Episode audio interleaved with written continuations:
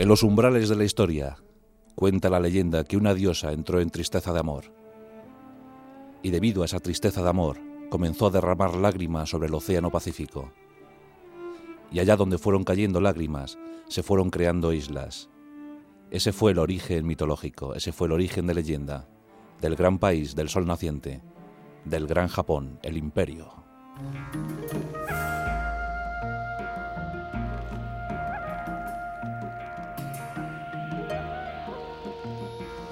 Esta noche en nuestros pasajes de la historia rendimos homenaje a aquellos caballeros, a aquellos samurái, aquellos que sirvieron como inspiración para que algunos llevaran sus estupendos uniformes, sus grandes armaduras, hasta el cine incluso. Porque todos hemos visto la Guerra de las Galaxias, ¿verdad? Y todos hemos visto los Caballeros Jedi. Bueno, pues esa es una clara inspiración basada en los samurái. Esta noche los samurái, su código, el bushido. El gran lema de los samurái, la muerte es una puerta para una vida muy digna. Los samuráis, los servidores, porque ese es el origen, ese es el significado de la palabra samurái. Samurái significa servidor. Aquellos que pueden gobernar porque no ambicionan la riqueza, porque no buscan los tesoros, porque solo quieren servir a su señor, a su sensei, buscan a su maestro y a él le sirven. Por eso son servidores, por eso son guardianes del país, guardianes de los dominios. Los caballeros samurái. Una historia ancestral, una historia antiquísima, clavada, enraizada en lo más profundo de las tradiciones japonesas. El canto de cisne de los samuráis, sin duda alguna, fue aquellos aviones kamikaze que se lanzaban contra los buques norteamericanos en el Pacífico en un último y titánico esfuerzo por salvaguardar las costas de su país. En 1945, los japoneses descubrían horrorizados que su emperador posiblemente no era divino como ellos pensaban. Escucharon su voz por primera vez y cuentan que muchos samuráis practicaron el arakiri, se suicidaron porque no podían soportar la derrota. Porque dicen que el máximo honor para un samurái es buscar el honor. Y eh, en la búsqueda de ese honor se encuentra la muerte. Morir en el campo de batalla es el máximo honor al que puede aspirar un samurái. Japón, en ese periodo Yomon, eh, desde 10.000 años antes de Cristo hasta unos 300 antes de Cristo, era un país poblado por cazadores, por grupos nómadas de cazadores. Se sabe que Japón fue poblado posiblemente desde Corea, en ese año 300 termina el periodo Yomon y los japoneses conocen el arroz, lo cultivan y cambian la faz de su tierra. Comienzan a organizarse en sociedad. Comienza el establecimiento de aldeas, de ciudades. Y llegan las influencias chinas. Llega la escritura china. Y llega un código, el arte de la guerra. Su autor Sun Tzu un código escrito hace ya 2400 años. Y los primeros guerreros comienzan a leer ese código. En el siglo VI después de Cristo llega el budismo. Y los militares japoneses, los caballeros japoneses, se aferran a una corriente del budismo, el zen. El zen es el autoanálisis de la persona buscando la iluminación, porque el samurái busca la iluminación, busca la virtud, consigue acumular virtudes. De ahí su grandeza, de ahí su nobleza. Los samuráis eran majestuosos, pero antes había habido otras castas guerreras en Japón. La leyenda nos habla del príncipe imperial Yamato. Yamato era una especie de eh, Roldán, de Galahad, de Jorge. Muchos caballeros medievales se pueden ver reflejados en Yamato. Era un príncipe hermoso y guerrero un príncipe combatiente. Pero también había una princesa, la princesa Jingo. La princesa Jingo, que iba a la vanguardia de las tropas en una invasión hacia Corea, iba embarazada y demostró tal valor en el combate que todos la adoraban, que todos la admiraban. Su hijo Jin llegó a emperador y cuando murió Jin fue deificado y se le puso el nombre del dios de la guerra, Hashiman. La historia del Japón es una historia de nobleza y de orgullo que se prolonga a lo largo de los siglos. Poco a poco los japoneses van abandonando las influencias chinas, crean su propio código de escritura, su propia escritura, sus propios caracteres, y también buscando su identidad, crean incluso su propia arquitectura. Los primeros samuráis, los primigenios, los primitivos samuráis, no basaban su poder en la katana, su arma habitual, su arma típica, sino en los arcos, aquellos arcos enormes de dos metros. Combatían a caballo, lanzando sus dardos desde lo más alto del caballo. Era hermoso verles. Como os digo, basaban sus enseñanzas en ese arte de la guerra de Sun Tzu. Diferentes etapas, diferentes eras, y llega el medievo. Es el tiempo del feudalismo, es el tiempo de los daimos, de los nobles, de los nobles terratenientes, que poco a poco se van enzarzando en guerras civiles. Son muchos los clanes que afloran en los territorios japoneses, los clanes que buscan llegar al poder. Es el tiempo del shogun, del jefe militar, del general. Al emperador se le veneraba, pero al shogun se le temía. El tiempo de las guerras civiles, un tiempo cruel y devastador para el Japón, donde los hermanos mataban a los hermanos, donde los clanes empezaban a iniciarse en los rituales de las artes marciales. Es el tiempo de las guerras Genpei, entre 1180 y 1185. Diferentes clanes quedan sumidos, enzarzados en cruentas luchas. Aquí tenemos uno de los clanes más poderosos. Primero habían sido los Fujiwara. Los Fujiwara habían conseguido llegar al poder imperial gracias a enlaces matrimoniales. Pero había dos clanes muy poderosos. Había dos clanes que contaban con eh, increíbles ejércitos, con tropas entusiastas e idealistas. Estaban los Taria, los Taria, que se enfrentaban a los Minamoto y los dos clanes lucharon hasta que vencieron los últimos, los Minamoto. Los Taria eran finos, educados, siempre dispuestos al combate, pero siempre con educación, siempre valorando y ensalzando las virtudes del guerrero. Los Minamoto eran más rústicos, pero al final se hicieron con la victoria en las guerras Genpei.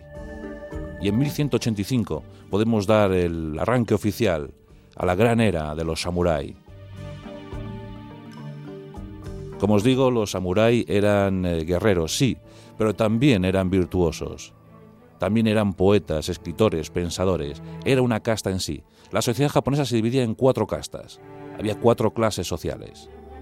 Los samuráis por encima de todos ellos. Pero también estaban los eh, súbditos. También estaban los artesanos y los comerciantes. Curiosamente, estos en el último lugar.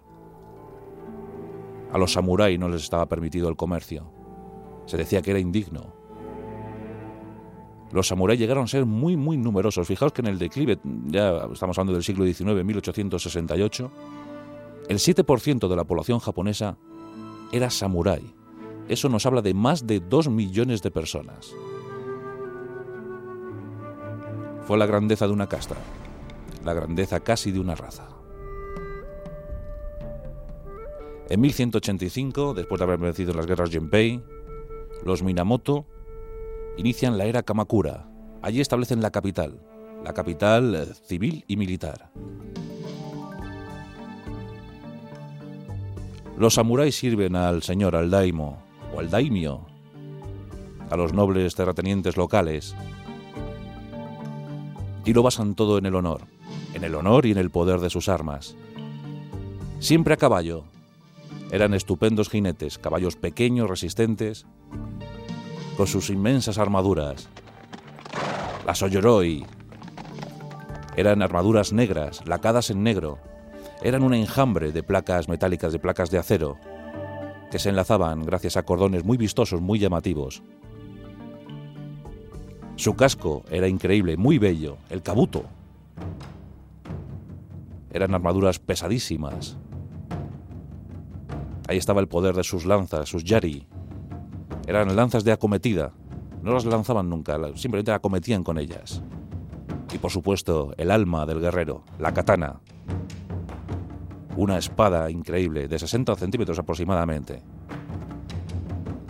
Los samurái creían firmemente en su katana y decía la historia que el alma del samurái se entroncaba con el alma de la katana. Los samuráis respetaban muchísimo a los herreros que creaban esas katanas. Había un ritual, un ritual secreto. Los samuráis debían coger la katana que fuera para ellos. Los herreros podían pasar hasta tres meses para fabricar, para crear una katana. Dicen que le daban la vuelta al hierro una y otra vez, que la creaban a martillo, que podían moldearla hasta 20 veces, hasta que el aspecto de la katana fuera fuerte, pero a la vez frágil. Era un aspecto delicado, pero sumamente férreo. Cuando el samurái empuñaba la katana, herramienta y hombre eran una sola cosa. Los herreros, antes de fabricar, antes de construir una katana, elevaban cánticos a los dioses y pedían que aquella katana fuera fuerte, muy fuerte. Posteriormente mostraban las katanas a los samuráis, y estos debían buscar la suya. Entre las expuestas, aquella que les mandara, que les enviara mayor número de vibraciones positivas, esa debía ser suya. Y ya nunca más se volvían a separar. Cuentan que el acero era de tal calidad que con tan solo un gesto, con tan solo un corte, podían cortar la cabeza del enemigo, con tan solo un movimiento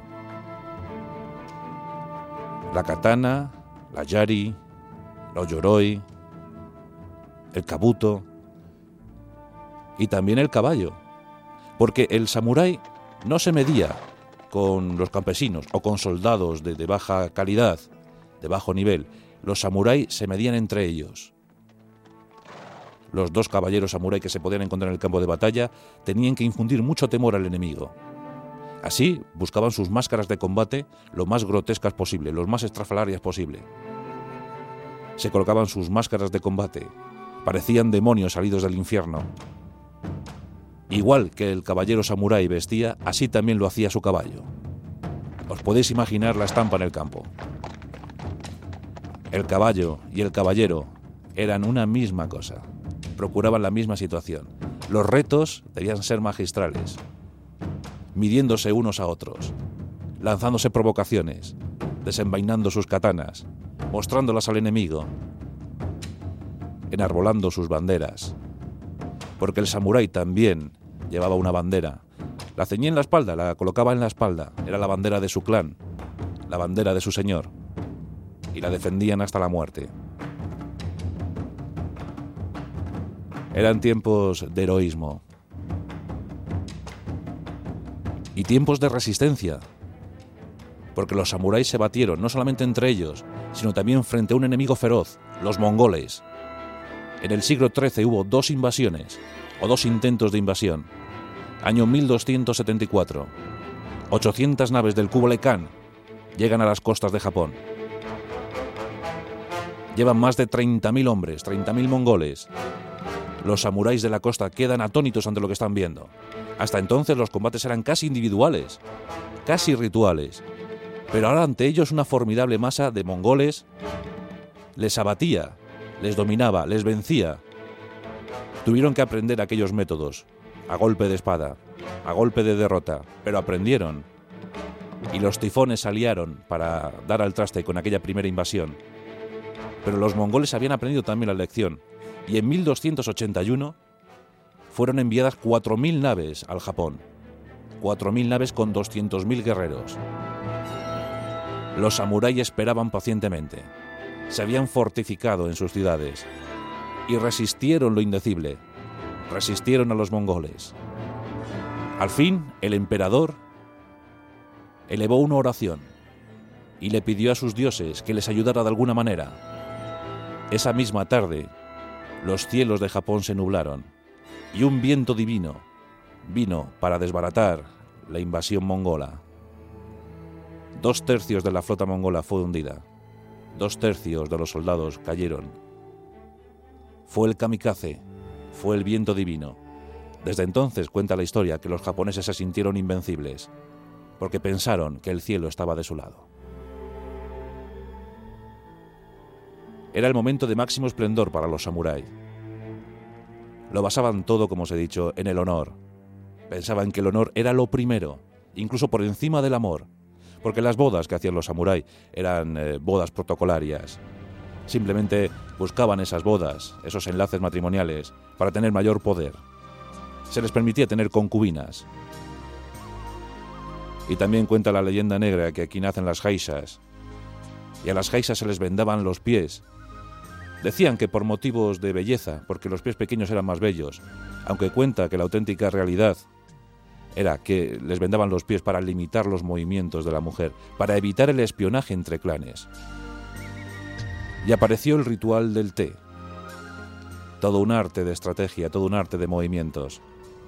Y los samuráis cuando no combatían, creaban jardines acuáticos y en ellos meditaban, en ellos elaboraban poesías. Auténticos caballeros, pero también crueles porque tenían licencia para matar. Si un samurái consideraba oportuno matar a alguien, a un campesino, nadie se lo iba a recriminar. Lo había matado por algo. Nadie se lo demandaría. Se les temía muchísimo. Se consideraban intocables. Los Minamoto gobernaron, sus shogun gobernaron hasta 1333. Y en 1336 llegó otra nueva dinastía, los Ashikaga. Ellos establecieron la capital en Kioto. Allí también tuvieron momentos de máxima tensión, siempre dominados por las guerras civiles. Pero cuando llegó eh, el final, el final del siglo XVI, la llegada de los portugueses, cambió un poco el rumbo de los acontecimientos. En Taniguashima llegaron los portugueses en 1542 y llegaban con armas infernales, armas extrañísimas, eran arcabuces de chispa. Rápidamente los samuráis se percataron. Aquel que controlara esas armas, aquel que fuera capaz de crear pólvora, podría dominar a los clanes vecinos. Y rápidamente imitaron esos arcabuces, crearon nuevos mosquetes. Aquí ya empezaban a imitarlo todo muy bien. Después de los portugueses llegaron los españoles, posteriormente los británicos, más tarde los holandeses y alemanes. Y durante un siglo fueron evangelizando. Dicen que el mundo católico japonés en aquel tiempo llegó a contar con más de 150.000 adeptos. Tenían su religión propia, el Shinto. Los sintoístas eran muy numerosos, pero había muchos budistas. Confucio también estaba entrando ya por aquellos territorios. Pero los católicos habían entrado y los eh, samuráis se dieron cuenta de una cosa.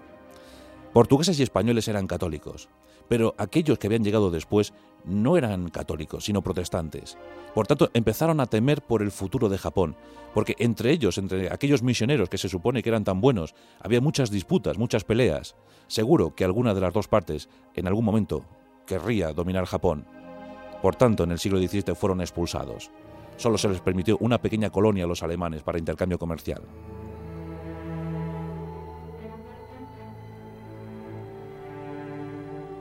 Estamos a punto de llegar a uno de los grandes, grandes momentos para la historia de Japón. Y ese momento nos lo da la batalla de Sakigahara. Estamos en el otoño del año 1600.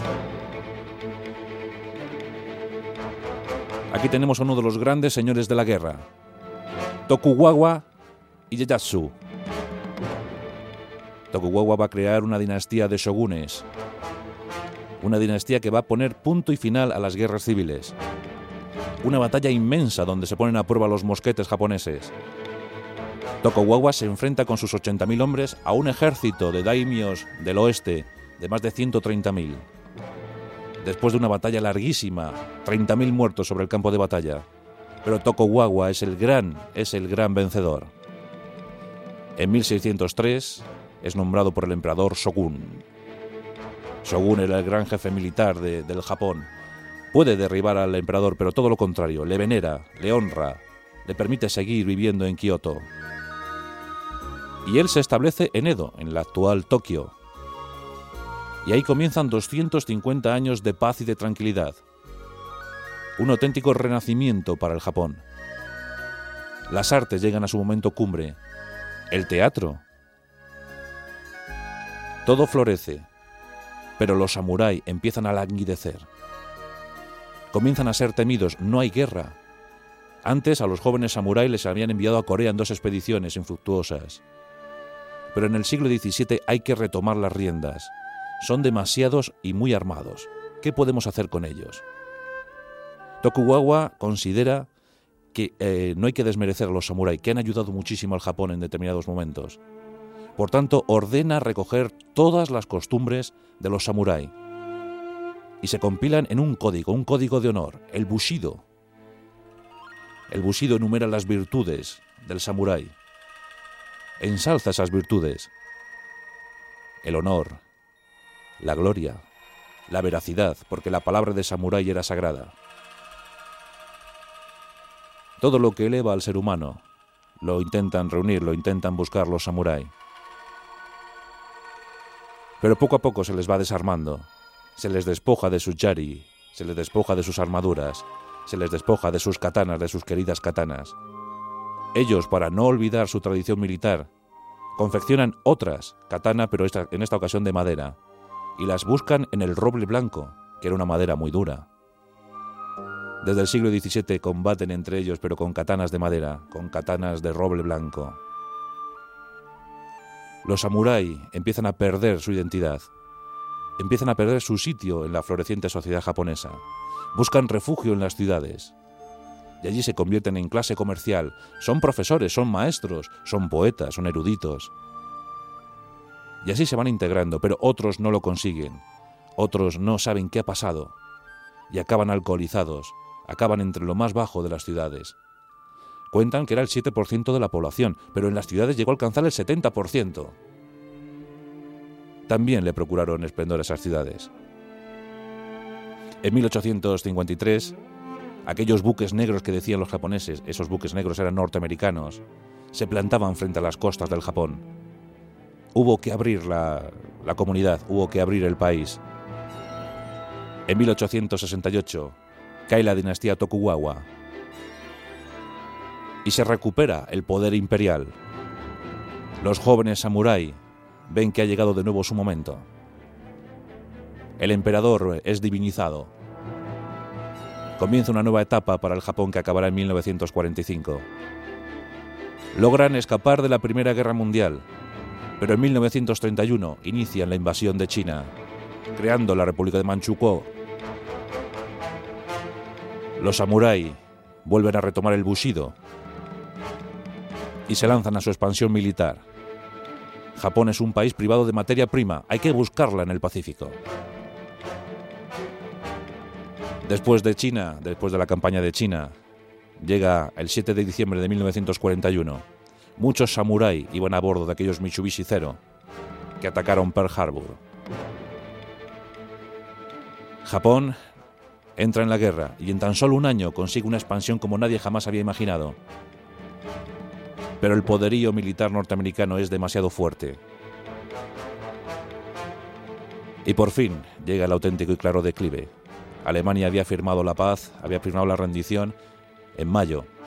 A los japoneses les iba a costar mucho más. La casta samurái no quería firmar la paz, querían eh, luchar hasta el final, resistir hasta el final. En agosto de 1945, las bombas atómicas acabaron con la ilusión de aquellos samuráis, de aquel pueblo japonés. Fue tremendo. 15 días más tarde se firmaba el armisticio.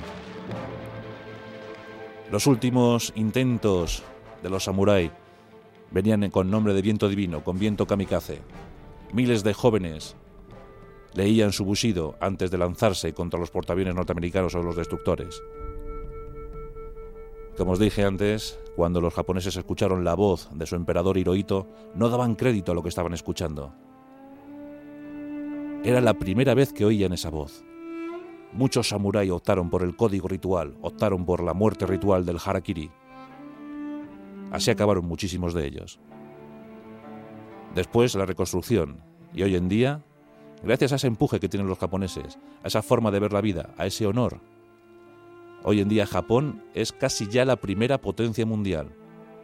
56 años después se han recuperado y ya son líderes mundiales de nuevo. La determinación de un pueblo, la sangre y la raza de ese pueblo, los samuráis y su código el bushido. El honor de un samurái está por encima de todo. Y la muerte es la mejor puerta para una vida digna.